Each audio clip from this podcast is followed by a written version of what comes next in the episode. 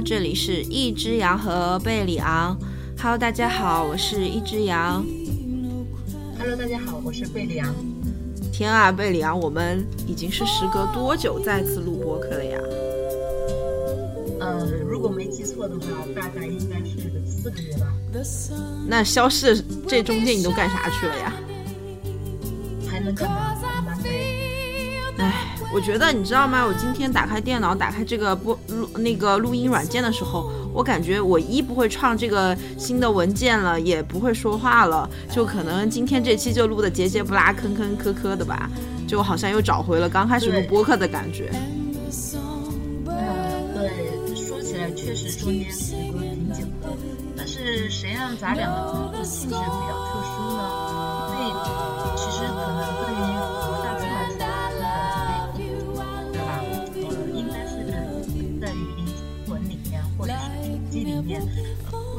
当有疫情在自己家乡的时候会高度关注一下。但是对于咱们俩的工作，全国的疫情都和咱们有关，然后就所以说这个中间这四个月，我们其实没有干什么特别的，但是因为全国的这个疫情要反复，所以说我们的工作也出现了一定的波折性，说就有四个月时间我们都没有录过了。对，然后总体来说，就是因为这个不确定性嘛，导致了我们播客的不确定性。也要引出我们今天的话题，大概也跟不确定性有一点点的关系。呃，今天因为好久好久没有录了，然后我们就讲一个轻松一点的话题嘛。嗯，对你所谓的和不确定性有联系，就是完全截然相反的对，是吧？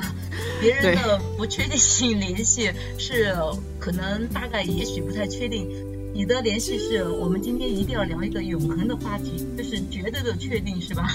嗯，对对对，因为内心的焦躁不安让我觉得什么都不确定，你知道吗？嗯，那好吧，如你所愿，今天我们聊一个人类常常时常去想、去讨论，或者是千百年来不断的有人吟唱然后歌颂的一个话题吧。我们来聊一聊爱情，你觉得如何？嗯，我觉得我不是很适合聊这个话题，你知道为什么吗？为什么？因为作为一个恋爱经验不足的人，我觉得我分享的观点没啥、没啥、没啥价值，也没啥可借鉴性。但是你不是刚才才跟我说吗？其实恋爱又没有公式，又没有模板，每个人一千个哈，一千个人一千个哈姆雷特，然后一千对罗密欧与朱丽叶，那可能就有一千对爱情吧。其实，嗯，无论你有没有经验，你对爱情总要渴望或者是不渴望吧。我觉得这个并不妨碍你谈论爱情呀。嗯，好吧，那我今天就随便随便说说我的观点吧。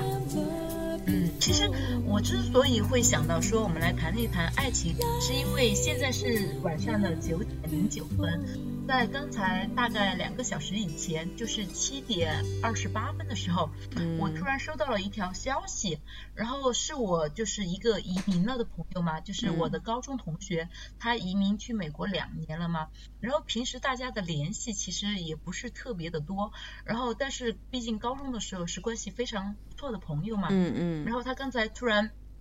嗯，就就以小 A 来称呼他吧，他就把呃，就小 A 就拉了一个群，有我，有小 A，还有我们一起玩的特别好的一个小 B 嘛，他就在群里说，他说他下个月要结婚了，然后我们当时我和小 B 完全是呈懵逼状，什么嗯你要结婚了？之前就完完全全就没有听他提及过嘛，因嗯为他更多的是到美国那边，嗯、就是忙着工作呀，忙着就是站稳脚呀，那些去适应生活呀那些。嗯嗯嗯，然后他突然就说，然后我们就在追问细节的这个过程里面嘛，然后我们就吃了满 满的一肚子的狗粮。但啊是但是当然我们也觉得，嗯，这个事儿其实挺神奇的。他说他和他的那个对象嘛，他们认识也才这个月到这个月五号为止才一个月，然后他们两个而且是通过网上就是网上认识的，嗯嗯他们一嗯个在纽约，一个在加州，嗯然后嗯，当时我和那个小 B 嘛，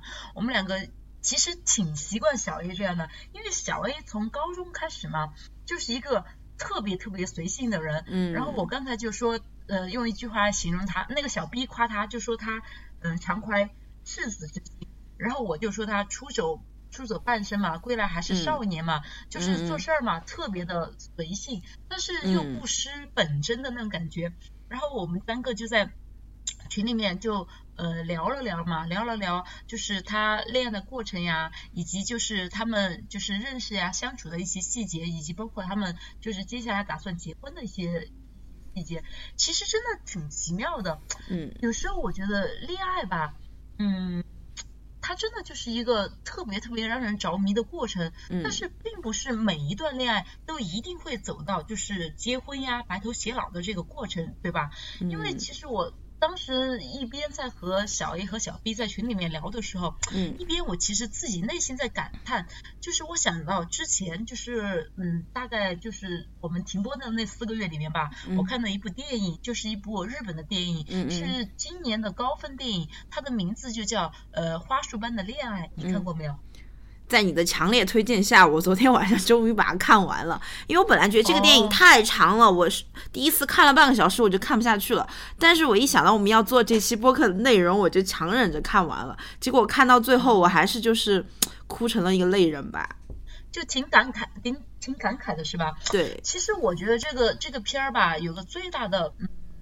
就是妙处，它就是其实我们中国人对于爱情嘛，最美好的向往嘛，就是我们通常都会说一句话，就是有情人终成眷属，对吧？嗯。其实在这个现实生活里面，其实真的不一定是友情就一定能成眷属的。你看，其实就是如这部电影里面。男女主人公是吧？他们因为错过了一班末班车，他们就相识了，然后进而他们就很惊喜的发现，对方和自己和自己完全是志趣相投的。从喜欢听的歌，然后到喜欢看的书，然后乃至于他们恋爱了，然后在一起毕业，然后踏入社会，中间就是很多年几年时间，四五年时间吧。嗯嗯。他们其实到最后，他们并没有经历什么。嗯，很狗血的出轨呀，或者是小三呀，或者是嗯巨大的家庭矛呀等等这些问题，他们通通都没有遇到。其实最终分开他们的是自然而然的，是这个社会的毒打或者生活的一些改变，然后就让他们分开了。嗯，我记得里面当时有个点吧，特别特别的触动我，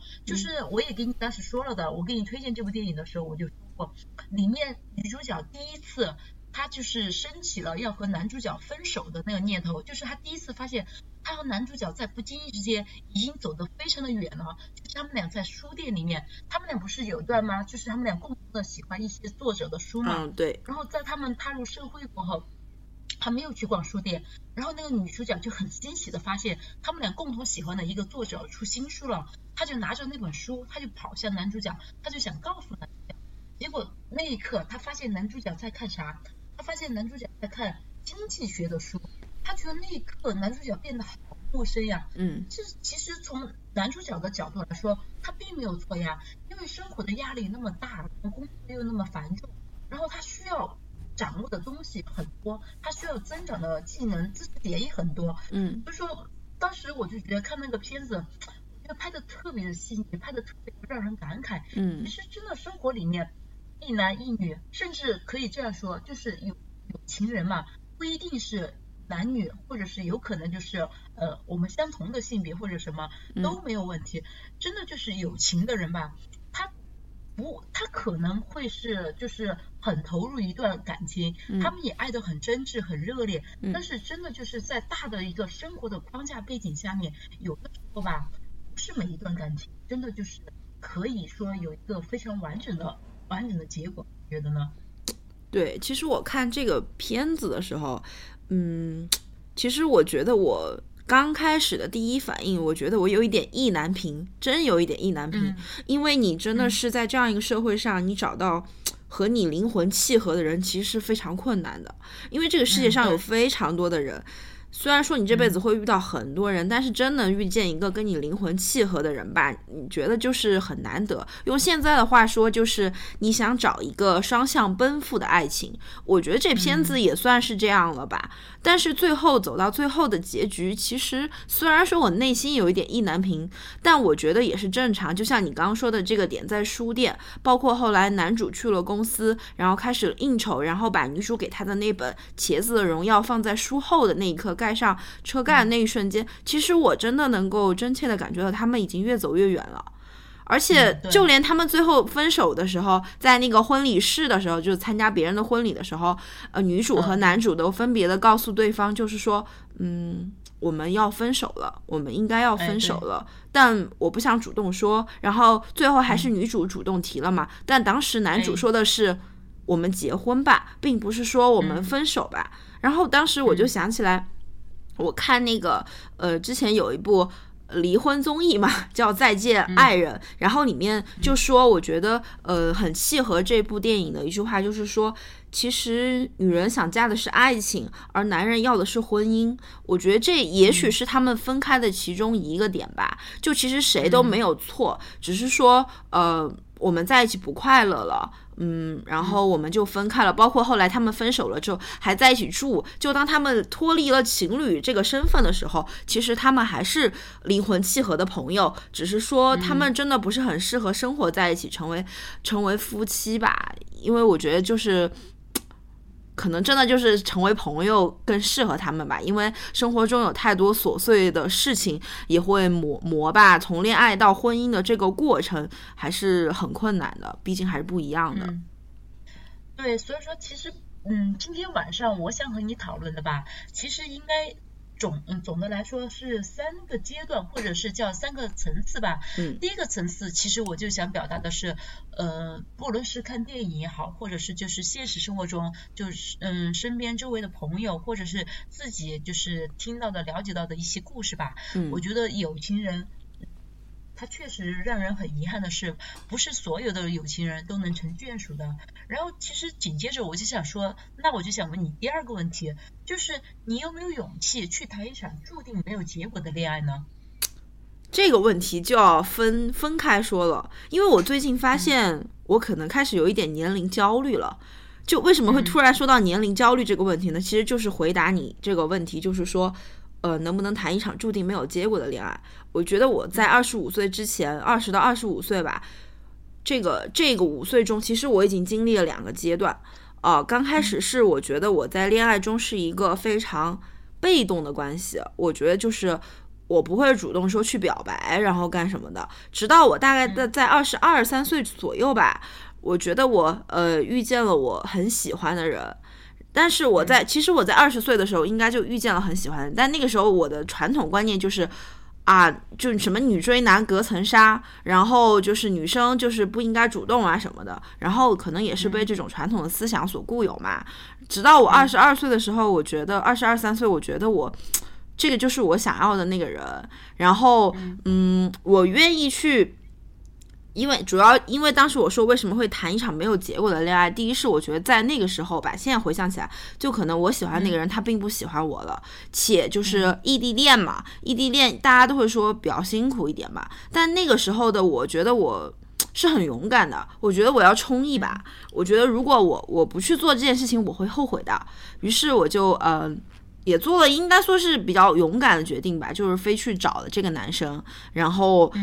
然后虽然说还是鼓起了勇气，在最后的最后也没有当面问人家，然后最后也是在那个地方问了发了个微信问别人，但别人拒绝的也不是很彻底吧？我觉得那男生可能也是怕伤害我吧。然后就是，然后在这样怀着怀有这样的信念之后，半年之后，我居然又再一次飞去了表白。我觉得以我现在这个情况，我肯定是做不出来这个事情的。对对，但是那那个时候真没想那么多。我觉得可能这就是狮子座跟摩羯座的一个区别。就摩羯想事情是非常理智的，就是他觉得啊、我们这样的恋爱就是没有结果的，因为男方不太愿意回来回来，然后我也不太可能过去，且就是有还是有太多的不同嘛，什么什么的。但那个时候我脑子里就是一股热往前冲。我就觉得我错过了，就是会错过你，但是我不想错过你，所以就算我们俩谈的是一场并没有恋爱，并没有结果的一场恋爱，就是可能走不到最后的恋爱，我也觉得我愿意去尝试。但是真是经过了这件事之后，我觉得我内心有了很大的一个伤口，就是嗯我开始怕了。我觉得我的冲劲，然后我的主动，就并没有给我在恋爱关系中增加一个比较好的一个体验吧、回忆吧。然后我就开始有有慢慢在觉得，呃，我的伤口并没有被愈合。然后到到我二十五岁之后，到嗯我之前的一个状态吧，我觉得我就是那种。不太敢轻易去尝试了。我会觉得可能我尝试的爱情都是没有结果的，就嗯，中间也拒绝了不少人吧，包括前段时间拒绝了一个相亲对象，然后我就跟他说，我确实不咋喜欢你。就就是就是就是你连想要开始的勇气都没有啦，因为我觉得我都可以想象到未来，就是说哦，我们俩应该是不会走到最后的，就是可能不太会结婚，不太会这样。但是我直到你，我记得你前几天问我这个问题的时候，我又反复开始思考，我说嗯，是因为到了我现在这个情况，我真不愿意去尝试一场嗯注定没有结果的恋爱了吗？我觉得不是。我觉得不是，我觉得我还是有勇气去谈一场。嗯，没有结果的恋爱，但是就像回到我刚刚说，我说我是不是有点年龄焦虑的问题？因为我现在这个年龄比较尴尬嘛，二十七岁，你说吧，就离三十，那么还有那么几年，好像谈个两三年结婚也还行。但是如果我现在去谈一个没有结果的，谈了两三年，三十岁了再去找一个，然后也就是世俗大众意义上说的这种，哎，年龄焦虑吧，什么女生过了三十就就就不太好找的这种情况嘛。嗯，但我仔细思考了我的一个情况，我觉得我不是哎，我觉得我要是遇到那个就是像灵魂契合的人，就像那个电影里面一样，一个双向奔赴的爱情的话，我觉得我还是会愿意尝试谈一场注定没有结果的爱情，因为我觉得就是爱情的滋味还没有尝过嘛，就是没有找到一个灵魂契合的人，我想要这。呃，做这样的尝试，但我觉得可能，可能，假如说我到了三十岁，包括我今天跟父母也讨论过这个问题嘛，就是说，然后他们就会告诉你什么平平淡淡就是真呐，啊，然后走走到婚姻这个阶段，你就不能相恋爱，比如说随意啊什么的，所以为什么经常会有人说谈恋爱的时候是一个样，结了婚是一个样嘛？可能就是他们对对跟我讲了太多，就是关于这种破灭嘛。但至少现阶段的话。嗯，如果遇到那个人，我还是愿意谈的。嗯嗯，因为我觉得其实你刚才的答案里面说的特别的好，就是有个很关键的词，就是年龄阶段。因为我记得，当我就是因为你知道你知道有部电影是《泰坦尼克号》是吧？嗯。那个是一部很久很久以前的电影了。当时看的时候，在他刚刚出来的时候，我看的时候，我会哭的。一把鼻涕一把泪，然后为为里面的绝美爱情而流泪。但是其实若干年后再来看他的话，其实他也是一场注定没有结果的恋爱，因为那个是传承了吧，所以说就注定成为一个就是绝美的一个 B 的一个传唱嘛。但是其实，嗯，如果你想一想，那个船没有沉，然后一个千金大小姐和一个穷小子，对，他们到了美国，那么。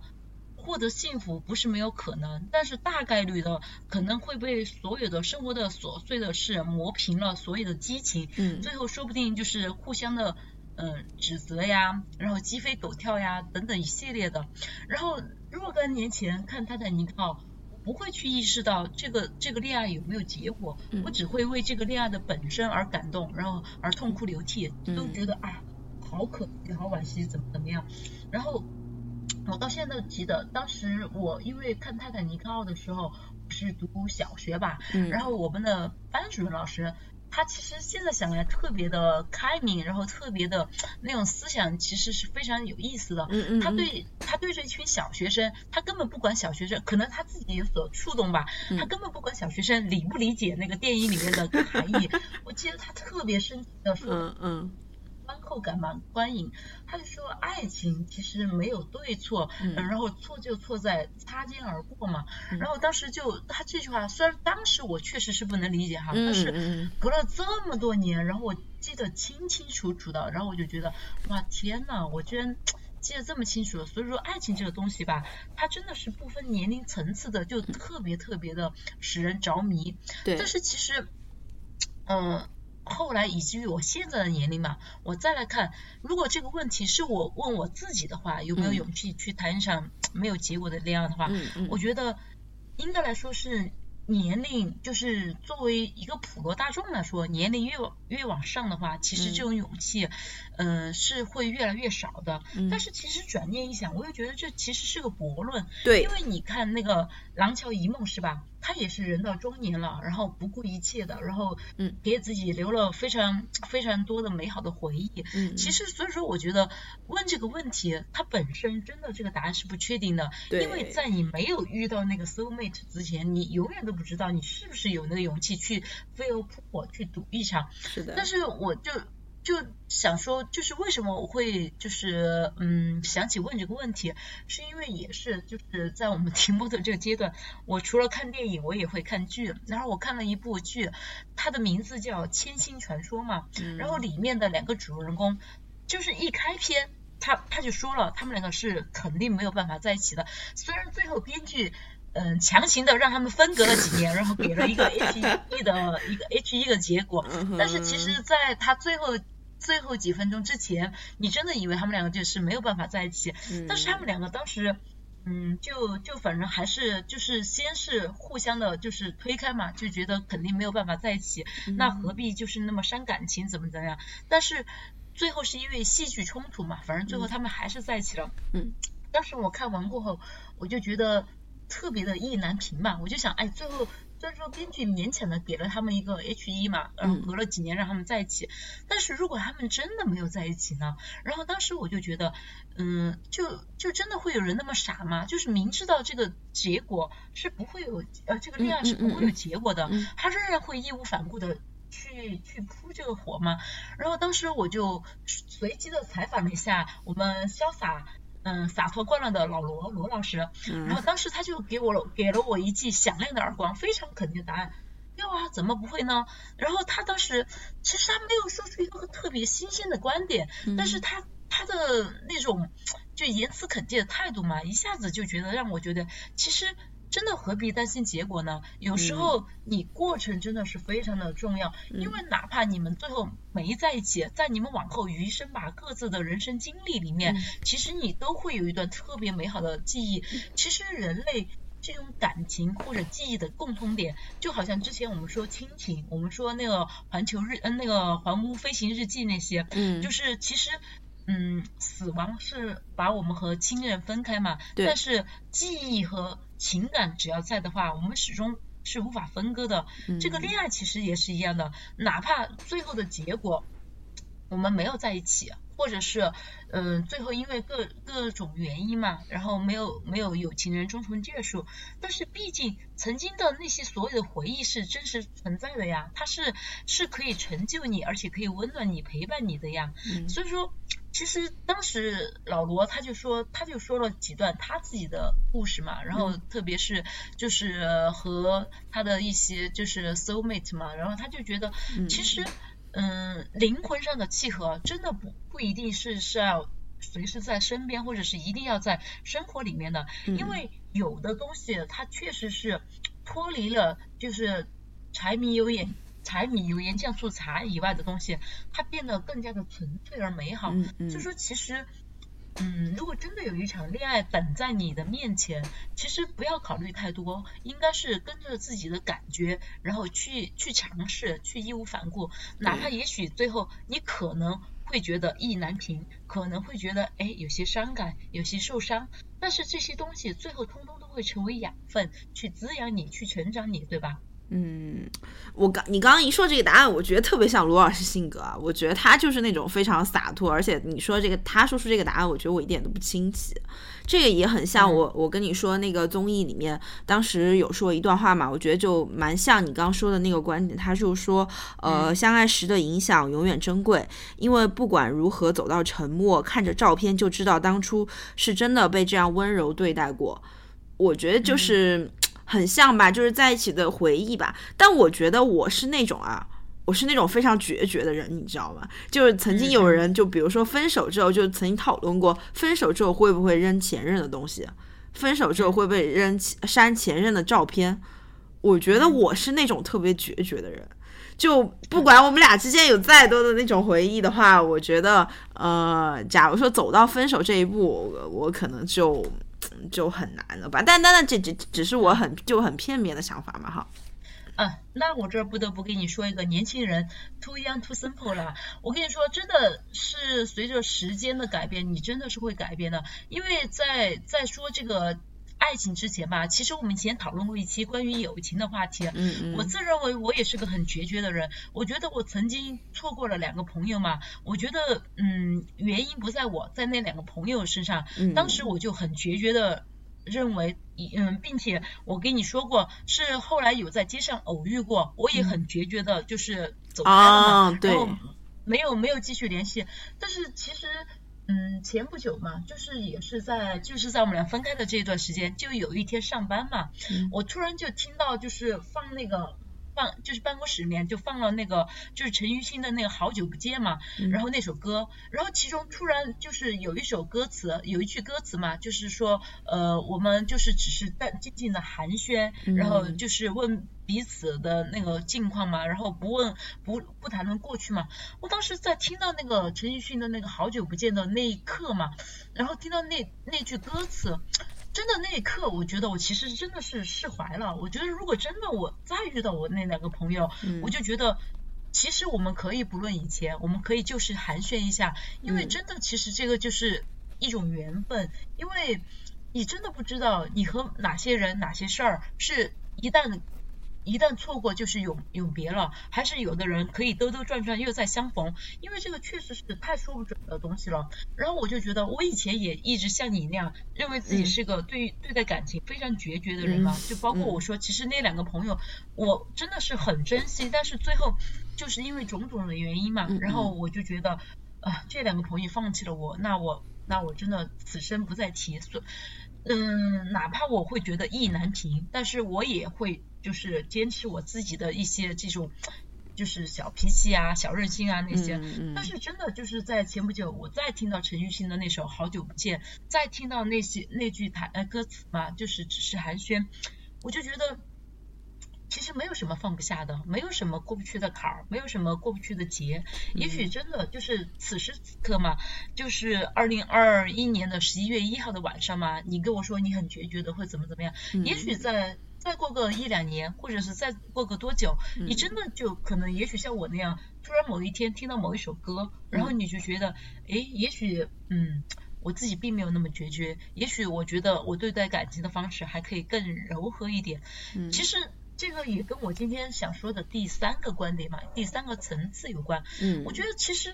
好的恋人吧，或者是一段好的恋情，是以什么为标准呢？我觉得其实就是使人感到温暖，使人成长，嗯，然后就是一个好的，就是一个好的恋人，就是一段好的恋情，嗯，哪怕这段恋情是没有结果的，你看，就像那个花束般的恋爱，对吧？那个男女主人公最后他们没有没有走在一起，但是最后他们两个，嗯，不是就是在那个餐厅相遇了吗？然后出餐厅过后，他们各自往一边走嘛，然后他们其实。从内心还是在给对方打招呼，还是觉得很感谢对方，就是陪伴了自己的成长，然后陪伴了自己一段那那么美好的时光，对吧？嗯。结果它重要，但是也许真的到了那一刻你释然的话，你会觉得它也没有你想象中的那么重要，那么重要。毕竟这个过程，这个实打实的时间，然后这个一年、两年、三年堆积出来的东西，也许没有结果会让人惋惜，但它绝对。不应该是改变，或者是否认，或者是完全抹杀你过去在的那段那段岁月的一个东西，是吧？我们不能以光是以结果来判断一段感情到底好与不好。我觉得应该是你能不能从这段感情里面得到些什么，或者是哎，曾经你们也笑的哎笑得很开心，笑颜如花，你们也彼此的就是觉得哎心灵很契合，那其实就够了呀。其实爱情是什么？爱情就是。一个自然而然的双方发自内心的互相向往、陪伴，然后共同成长的一个过程吧。我觉得爱情应该是这样的。嗯，对你这个观点，其实我我也觉得是接受的。就是，嗯，怎么说呢？前段时间我也跟一个朋友讨论嘛，因为我因为他可能年龄比我大一点，正好处在刚刚要三十岁的边缘上。呃，就又回到了年龄焦虑的问题，可能也就是因为我这个年龄，身边大多数朋友就开始要结婚啊，要什么的。然而我们俩就属于那种还是常年单身的这种状态嘛。嗯，我觉得我们俩就是，其实我们现在是属于那种，就是其实很难去开始一段恋爱关系。嗯，不是说我失去了爱人的能力或者被爱的能力，但我觉得有些时候就是我们现在更多的恋爱中的会遇到的各种问题，以及各种什么，其实是被提前剧透了。不管是嗯现在的电视还是综艺也好，也许他想给我们传达的是，你遇到这种问题啊，应该怎么样去解决，或者是给我们一个。标准答案是让我们去上一些爱情课，但其实每个人在爱情中遇到的问题是不一样的。就算老师说啊，这道题也许标准答案是这样，你俩需要沟通，你俩需要什么？但是其实，嗯，只有在相爱中的两个人，这是属于你们俩的一个相处方式，这个才是才是能够真正解决问题。当然，老师给的是一些参考哈，就是说他这样只这样做的话，你可能会更快的解决这个问题。但我觉得恋爱本身它就是两个人相处的一个。个一个东西吧。前前两天我看那个书《被讨厌的勇气》，就是说一切的烦恼都源于人际关系嘛。其实恋爱也是一种人际关系，也是在交往中，不管是我们一起度过的快乐时光，还是我们有一些小摩擦，其实这是属于情侣之间的一个一个甜蜜的一个过程嘛。呃，而且我们现在就像我俩前，因为因为当时看那个《再见爱人》这个综艺的时候，就是我这个朋友推荐我的，你知道，当时我还质疑他，我说你一个没有谈恋爱的，人去看。看一个离婚综艺干嘛？然后他身边的朋友觉得他很奇怪嘛，就就觉得他去看一个离婚综艺。然后他跟我说的是要从别人的离婚经验中吸取教训。然后我就说吸取什么教训？就是怎么样不离婚吗？还是什么？然后。但是我我前两天真的就是听到一个观点，就是说真的是我们被剧透了太多，然而我们反而就是忘了恋爱那个纯粹的感觉。其实恋爱本身就是恋爱，被赋予了太多的意义之后，你好像觉得就很难开始一段关系了。就考虑很多，就像我们说会不会有结果，会不会走到以后，我们俩契不契合，我们经济条件什么什么什么，你就会考虑这种外在的因素特别多，你就很难去开始一段关系了。但其实，假如说只是说回恋爱本身的话，我个人就还是只是想谈一纯，谈一场。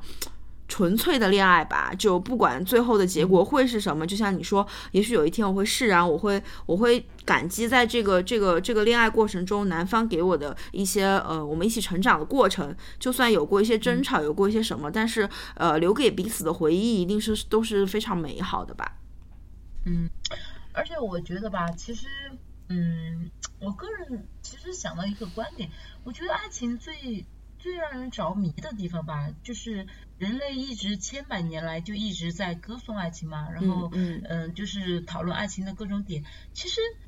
我觉得爱情的不确定性，其实是反而是它最迷人的地，没最迷人的地方。对，就是我。标记了大概看过四五百部关于爱情的电影吧，嗯，有国内的、国外的、欧洲的、日本的、亚洲的等等很多很多。其实每看一部关于爱情的电影吧，我都觉得。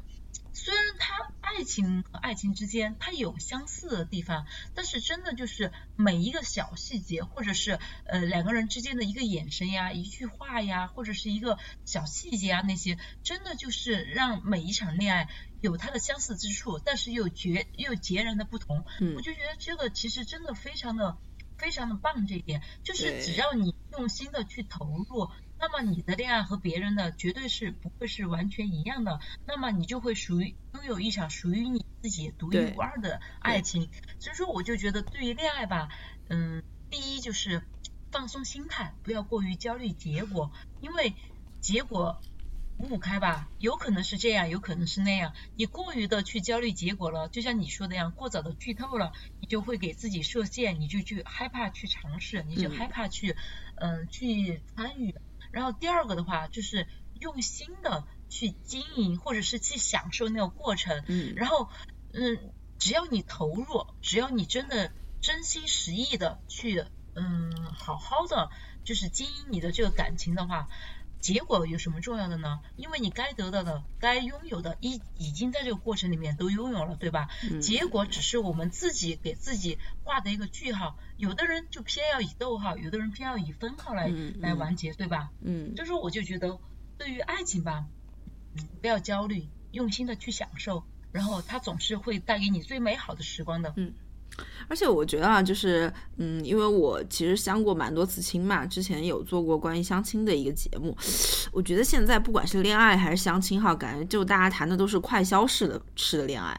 就节奏太快了。就嗯，好像就是过于急于求成，呃，想要一个结果啊，没有结果我们就干嘛干嘛的。然后我们不匹配，就像相亲，其实就是在找匹配度嘛。啊，你不匹配我的条件，呃，你的这个经济能力不匹配，然后呃什么呃什么，反正就是各种能力不匹配嘛。然后大家都去找那个所谓完美的恋人，其实好像 就这种快消式的恋爱让人。感觉我觉得不是很舒服啊，至少是我本身是这样。就算我找到了一个所谓 AI 大时代时代推给我一个，呃，契合度非常高的这样一个人，然而在我实际见面过程中，我可能还是会觉得他并不适合我。就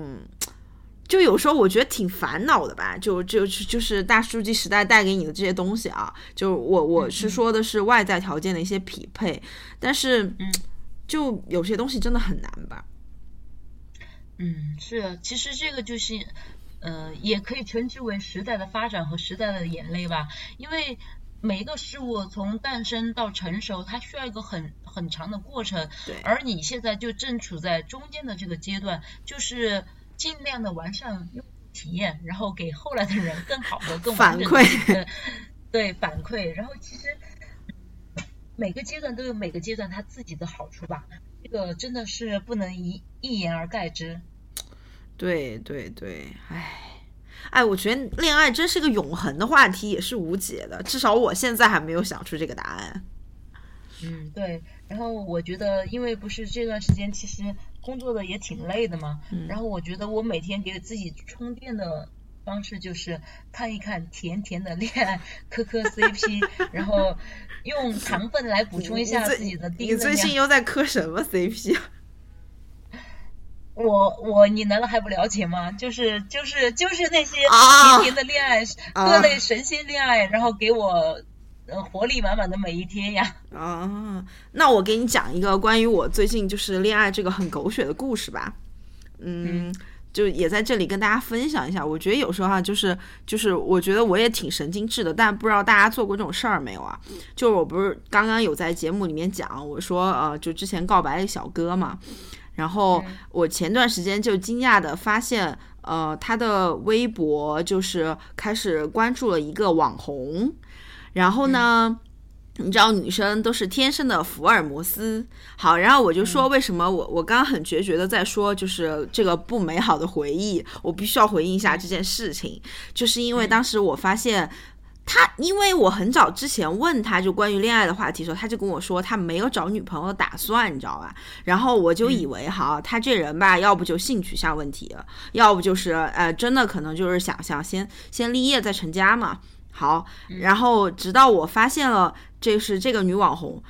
然后我就开始进去，发现他关注的是他一个小号，直到我找到这个女网红的大号，发现他就是一个初恋脸。然后我当时的当时的内心 OS 就是，男人都是喜欢这种初恋脸。然后我我就我就开始了，就是像福尔摩斯一样那种行动，然后就开始觉得就不像我自己嘛，就开始追踪这个女生。直到有一天，我突然醒悟过来，觉得自己很无聊，就每天在一个奇奇奇怪的女生下面，每天看她微博发了些啥，然后就是些自拍，然后研究人家的自拍风格。我感觉我那段时间就精神不太正常，你知道吧？然后到到到到现在，我这个过程就是基本还是还是就是就是我觉得就过去了吧。然后我不知道为啥就突然有一刻就想通了，然后我就觉得我好像心里的那个那个伤痛就被治愈了嘛。就像我跟你说，我说前段时间遇到一个小哥，然后我们大概认识了半年之后，我就很认真的跟他说，我说我说我们确实不合适，呃，我们还是做朋友吧。就就我觉得。就突然那一刻好像又想通了一样，就就就很纠结。嗯，对我能懂。其实这个也也就是爱情奥妙的地方呀，特别神奇或者特别有意思的地方。某一刻的心动，然后某一刻的哎感觉就是释然平静或者是什么，就是人之所以是鲜活的存在吧，其实就是。在于你对外界环境的反应，以及你的情感的一些共情的反应呀，就这正说明你每天过得很充实呀，然后内心并不是显得非常的寂寞空虚啊那些，你有一个良好的情情感的反应。嗯，你听完我刚那个故事，是不是觉得我很神经质，跟你平时认识的我不太一样？我觉得也还好吧，说明你就是还是很青春年少的感觉啊，会会有心里面的悸动，或者是那种情感上的波动，很很棒啊！我觉得其实。但其实我我之前觉得我自己这个反应的时候，其实我我是挺不喜欢这样自己的。我觉得我不是这样的人，你知道吗？然后去做这种事情，就跟之前我跟一个朋友讨论，他也是，然后就就跟福尔摩斯一样去看一下自己男朋友，然后疑神疑鬼什么的。然后我是那就就是人家还不是我男朋友呢。嗯，我觉得不能太过了，但是你有一点点的小小的吃醋的反应吧，其实其实很棒呀。就是你知道我看恋爱剧我最喜欢什么吗？我最喜欢在确定关系之前的那段暧昧期啊，就是看看男主角你撩一下我，我撩一下你，然后互相的小心翼翼试探，你不觉得很棒吗？我就觉得这个这个状态。可是你看我这个也是注定不会有结果的恋爱，不是吗？哎，对嘛，所以说凡事有度、有张有弛就很好。其实我们真的是可以用心的去享受恋爱的过程，但是一定要懂得就是拿捏分寸，保持一个合适的距离。因为我们其实最终想达到的目的是两个人共同的都能享受到恋爱之中的那种。快乐甜蜜，而不是最后就一定要成为怨偶。虽然说有情人不不一定能成眷侣，但是我们中国人嘛，对于爱情最美好的祝福就是有情人终成眷侣，是吧？嗯，对。而且就像刚刚你说不确定性的那个迷人之处嘛，我觉得真的是它可以给你带来意外，但同时也可以给你带来希望呀。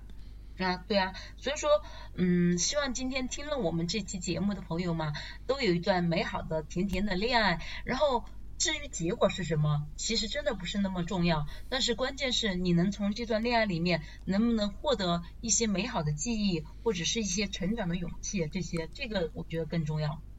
嗯，希望大家在这个温暖的冬天吧，都能有一场温暖的恋爱嘛。对，有人取暖总比自己抱着呃瑟瑟发抖的自己好。